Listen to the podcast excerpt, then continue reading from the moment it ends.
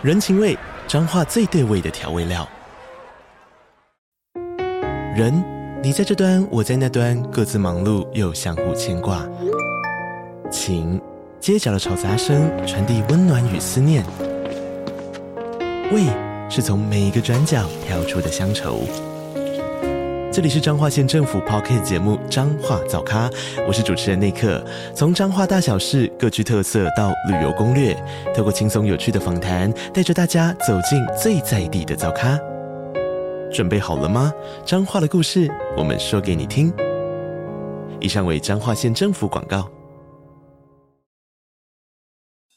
每天十分钟，遇见更好的自己。天下文化 Podcast。大家好，我是丁雪文。一个礼拜要过去了啊，今天我想跟大家谈的两则新闻呢，一则比较偏政治，那另外一则呢比较偏经济。政治的呢，就是大家也看到了刚刚闭幕的中欧峰会啊，然后比较偏经济的呢，我倒想来谈一谈啊，巴菲特的最知己或者是最亲密的伙伴 Charlie Munger 啊，就是伯克夏的另外一个重要的这个投资大师哦，刚刚过世，那还可以给我们一些面对二零二四年整个金融市场。什么样的一个启示啊？先来看看中欧峰会啊，十二月七号，中欧峰会在北京登场啊。欧盟委员会的主席哦，von der Leyen，还有欧洲理事会的主席 Michel 啊，两个人都在北京跟领导人习近平见了面啊。那比较值得注意的是呢，这是二零一九年后哦，欧洲首次举行的面对面的峰会哦，其实非常不容易啊。那最近呢，我们其实大家还记得哦，本来呢是 decoupling 脱钩哦，然后美国开始嘛。痛开始放软哦，所以在去风险的基础上哦，美国跟中国诶，在十一月份在旧金山，大家还记得吧？好像暖风阵阵哦，所以欧盟也不甘人后哦，马上开始积极跟中国要修复关系哦。那这次峰会就被认为是重要的一步哦。不过欧盟表态哦。要对中国在贸易上去风险化，以及对中国电动车的补贴展开调查，还是有些阴影呐、啊。尤其在峰会要举行之前，意大利突然宣布要退出“一带一路”哦，更是让整个情况不是太乐观。那到底我们要怎么来看欧洲欧峰会再过来呢？对全球地缘政治的一个变化哦，尤其我们看到呢，这一次会后呢，其实连联合声明都没有，只有分别举行的媒体会哦，那各唱各的调哦，所以看起来地缘政治正在展开一波新的变化。我们来看看国际媒体怎么说。路透社的标题写的是：哦，中国和欧盟领导人一致认为需要一个平衡的贸易关系。伦敦金融时报的标题则是。中国习近平会见的欧盟领导人，对中国制造商的贷款激增，加剧了布鲁塞尔对贸易逆差的担忧哦。所以其实经济还是很重要的。华尔街日报的标题写的这是哦，中欧领导人峰会是中国跟欧洲领导人定期会晤的一个机制，从一九九八年开始哦。然后现在到底情况会怎么样？在开始谈这个议题之前呢，我要先跟大家说一下哦，其实这个所谓的中欧峰会本来是哦固定哦中国和欧盟的领导人固定见面的一个所谓中欧领导人会议哦，九八年开始到现在每年都有一次哦，那两千年二零二零年之后，因为 COVID-19 哦暂停了三年，所以这是三年以来第一次哦实体的会议哦，其实本来很多人是很注意的哦。那从十一月旧金山的拜习会以来哦，这个所谓的中欧峰会第二十四次见面哦，总算十二月七号在北京召开。那这次会议呢，大家可能不知道，是中欧建立全面战略伙伴关系的第二十周年，也是中欧领导人会晤机制建立的二十五周年。本来其实很多人是寄予厚望的哦，可是呢，冯德莱恩呢在议会前夕表示呢，过去两年贸易失衡已经翻倍，高达近四千亿欧元，所以他也强调欧盟不会容忍欧中的贸易失衡。所以很多人都知道，其实这一次哦，所谓的贸易逆差也好，或者为了经济也好，其实欧洲当然是非常在意。可是也有两个事情呢，很多人就是因为这两个事情，所以对中欧之间能不能和缓不是太乐观。第一个呢，就是大陆呢用补贴让电动车、风力发电、太阳能在欧洲所向无敌。其实欧盟呢，其实对这个事情是非常不满的，因为这会让整个欧洲的很多跨国企业影响力哦大减。那另外一个就是呢，从二零二一年开始哦，立陶宛同意在在首都所谓的维尔纽斯设立驻立陶宛台湾代表处之后啊，双方之间就有一些非关税手段的对峙啊，还有制裁。所以呢，其实欧盟认为这是一种经济的胁迫。那今年的中欧峰会也因为我该前面说的这些东西呢，所以就有点紧张哦。那事实上呢，其实这个非常特别哦。大家应该知道哦，现在的中国电动车真的是在全世界所向无敌。这很像二十年前哦，中国利用冰箱、吹风机、洗衣机一样哦，横扫世界。那最近几十年呢，全球汽车行业本来一直不是日本就是欧洲嘛，尤其德国是主导的。现在中国开始反将一军哦，开始用中国的电动车打进欧盟。所以其实中国跟欧洲之间的关系真的非常微妙哦。那大家知道吗？二零二三年上半年，就一到六月哦，中国国出口了五十多万辆的电动车，其实相比于二零二二年增加了百分之一百六，你就知道中国的电动车现在在全世界竞争力有多强哦。所以欧盟委员会的主席冯德莱恩就会说，他觉得这是在扭曲我们的市场。所以不久之前啊，今年九月他还宣布要对补贴展开调查嘛。那中国的外交部也马上很强硬的回话啦。所以其实那个时候中欧之间的关系就开始有一点负面啊。那中国呢，最近确实有开始有点放软。他们跟很多的西方国家的这个关系开始有点缓和。那在旧金山的拜习会，我们就看得非常清楚嘛。那最近呢，日本、韩国呢也跟中国的这个外交部呢有一些会面哦。所以德国这个国家是最在意的，因为德国的汽车呢过去在中国赚了很多钱。那现在中国的电动车变那么强，德国当时最关心中欧之间能不能和缓哦。那事实上，国际媒体很多，包括 BBC、经济学人、智库哦，都对中欧之间不是太乐观哦。因为他们觉得目前有二十六家中国的电动车计划在二零二五年，就是两年内啊进入德国市场，所以德国呢其实本来就是最紧张的。那另外呢，法国也很紧张，法国的马克宏一旦一致是是把法国的这个利益放在最前面的嘛，所以德国跟法国跟欧盟之间其实不是太同步哦，更不要说已经脱欧的英国，所以欧洲这边本身的步调就不是太稳了。所以欧洲跟美国在对华问题上啊冷热不均。那因为呢，欧洲对中国的风险敞口更大，彼此之间又不是那么团结，所以当美国跟中国看起来和缓的时候，其实欧洲就坐不住了哦。那 Morgan Stanley 呢，就有一个报告就说，欧洲上市公司大约有百分之八的收入是来自中国，而美国只有百分之四，所以欧洲呢，相对美国来说，对中国的出口商品比例又很类似，那对中国的敏感度当然就更高哦。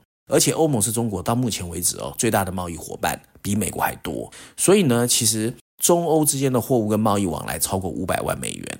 二零二二年呢，中国跟欧盟的贸易接近八千五百亿啊美元。相比之下呢，其实美国没那么多，所以。欧洲之间呢，当然就更急切的要丢出所谓的去风险嘛。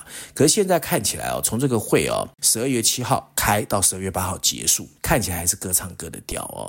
所以在这种情况之下呢，这一次中欧峰会呢，呃，也面临冬天嘛，代表说双方的冰河关系哦，短时间之内很难解冻啊。那在庆祝欧盟跟中国建立全面战略伙伴二十周年之际，那中国这一次倒是声调比较软一点点，还是希望双方能够尊重彼此的核心利益哦。不过，双方的核心利益之间的紧张关系呢，因为贸易跟政治没办法切割，我看短时间之内还是很难松绑哦。那今天的第二则新闻呢，我们要谈的是 Charlie Munger 哦，十月二十八号，布克夏发表声明。他们的董事会副主席 Charlie Munger 在加州的一家医院中安详去世，享年九十九岁哦。那对这个事情呢，巴菲特还特别发表声明说，如果没有乔利芒格的灵感、智慧跟参与，波克夏不可能有今天的地位。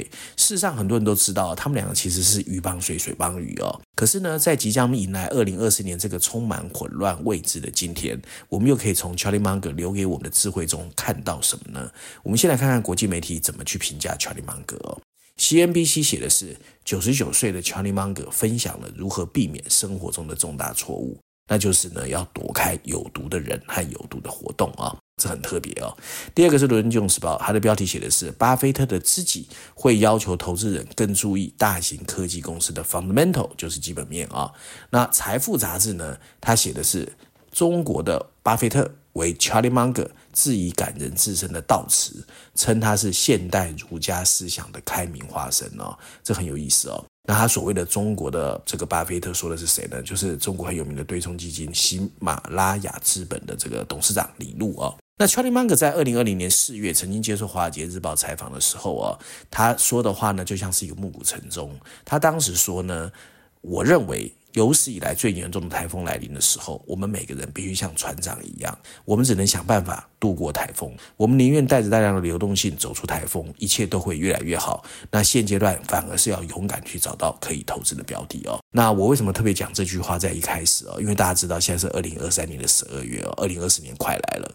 可是大家也知道，现在不管是全球的地缘政治，或者中美对峙，或者是全世界各种不确定性越来越高，所以在现在这个过程里面呢，其实我才会觉得 Charlie Munger 讲的这段话其实还蛮。值得参考的哦。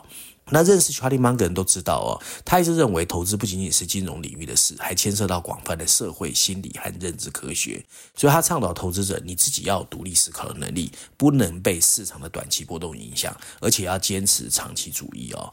那我觉得在现阶段哦，就是利率已经不是那么低，利率升到这么高的过程里面，加上全世界有那么多的不确定因素，我觉得他讲的这段话是非常有道理的哦。大部分人对金融市场里面熟悉的是巴菲特，可是了解巴菲特价值投资人都知道，其实 Charlie Munger 跟巴菲特关系真的就是鱼帮水，水帮鱼哦，所以才会有很多人觉得哦，Charlie Munger 他就是 Church of Rationality 理性的神殿，所以他其实基本上是踩刹车的人哦。其实巴菲特相对来说是比较 open mind 的人哦。那在现在这个紊乱的世界上哦，基本上道德、自律和客观性这些品质会显得更重要哦。那过去呢乔利芒格曾经强调一个哦，所谓的 Lollapalooza 合奏效应哦，就是说。其实一般的投资人就有盲从的一种概念哦，就是说大家都去追什么的时候，我也跟着去追。就像这阵子大家也知道嘛，前几年是电动车才把 Elon Musk 捧得那么高，那去年十一月开始是什么？是 AI 人工智慧。可是奥特曼呢，前阵子不是出了一些事情嘛哈？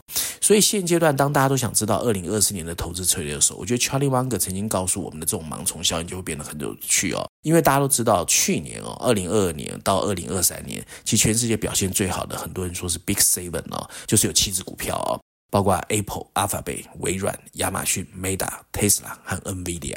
可是呢，二零二三年因为这七只股票表现很好，所以整个股市看起来亮丽。可是是不是真的亮丽呢？大家知道吗？在过去一年哦。S M P 五百哦，总回报率只有百分之二十，可是这七家公司的回报率高达百分之七十二，然后占了整个全值的百分之二十九，你就知道这七家公司在 S M P 里面哦，它的 contribution 是非常高的。可是呢，这七家公司呢，基本上涨得这么凶哦，有几个，是以 Charlie Munger 的 fundamental 的 principle 来看哦，是不大 make sense 的哦。首先呢，大家有一个习惯，把所有东西都同时放来看哦。可是这七大科技公司其实是多种业务的混合体，虽然他们大部分符合未来的趋势，可是涵盖了人工智慧、半导体到绿色转型哦。所以把它统一来看，其实是不 make sense 的。第二个就是历史上已经不是预测未来的最佳指南啊，就是过去可以过去的历史可以预测未来，这已经不 make sense。可是呢，很多人还是习惯哦。用过去的方式来看这七家公司，其实跟网络泡沫时代的不一样。这七家公司呢，它让各有各的护城河，可你在判断的时候，还是要各去看各个的资产负债表稳不稳健，还有利率风险到底小不小。第三个就是说呢，这七家公司哦，现阶段要告诉我们的其实是啊，为什么伯克夏只买了 Apple 这一家，另外六家没买？因为他觉得呢，Apple 是他们认为唯一有护城河，包括品牌效应跟管理哦。那我感觉啊，面对现在这么一个充满不确定性的二零二四年，更值得我们认真思考 Charlie Munger 的各种智慧。他说的呢，我们都应该把它放在心里面去想。首先，不要有冲动的盲从行动哦。那另外呢，也要了解华尔街那一套可能已经不管用。那华尔街是在低利率时代整个一炮而红的。他们现在所谓的这种完全以 trading 的方式，或者是以 EBITDA，或者是投资银行的推介啊，或者是要你去买一些你可能还不熟悉的东西呢，可能在未来都不是太确定。那更重要是，投资人不应该因为可能的降息预期陷入一种自我安慰。二零二四年有可能的反垄断监管。电动车的基础设施，还有生成式人工智慧能不能商业化，或者会不会被监管，都会让商业世界受到进一步的检验。如果没有护城河，也没有获利模式，甚至管理能力跟品牌都不是太好的企业，最好避而远之。乌俄战争、以巴冲突跟美中对峙的地缘政治，在这一次的中欧峰会里面，我们也看到非常难解。所以呢，就像乔利芒格常说的那段话，我要最后分享给大家。越是置身在万人追捧的产业趋势中，你越要懂得低头专注基本面。那照案例呢，我还是跟大家分享一下最新一期《经济学人》全球版本的封面故事哦。那这次全球版本回到以巴冲突，甚至经济学认为他们有没有可能可以和平共处哦？所以你会看到一只象征中东蝴蝶效应的展翅的翅膀哦，那上面停驻在一块充满弹孔的土地上。有趣的是呢，它的两副翅膀分别以以色列和巴勒斯坦的国徽作为一个标志，上面一排黑字写的是“和平可以怎么变成可能”啊。谈到以巴冲突，确实啊充满了残酷跟痛苦，但也许经济学认为这场危机也可以成为一个机遇。为什么这么说呢？没有这场冲突的爆发，我们不会知道现在的以色列政府穷兵黩武的一面，更不会知道巴勒斯坦人生活如蝼蚁。这场战事就像美国总统拜登说的，清楚给了以色列人和巴勒斯坦人一声警钟，双方应该认识到时机已经成熟，他们必须想办法选择一条可以繁荣和安全的道路。那历史总是不停的重演，加沙战争再次引发了和平的讨论啊。从一九四八年以色列建国以来，这块圣地从来没有经过像这一次这么惊世骇俗的流血事件。和平也没有像现在这么遥远过。不过危机就是转机，所以经济学认为很多人都要努力去想办法，让以色列跟巴勒斯坦能够和平共存。那大家有兴趣的话，可以去翻一翻这一期全球版本的封面故事。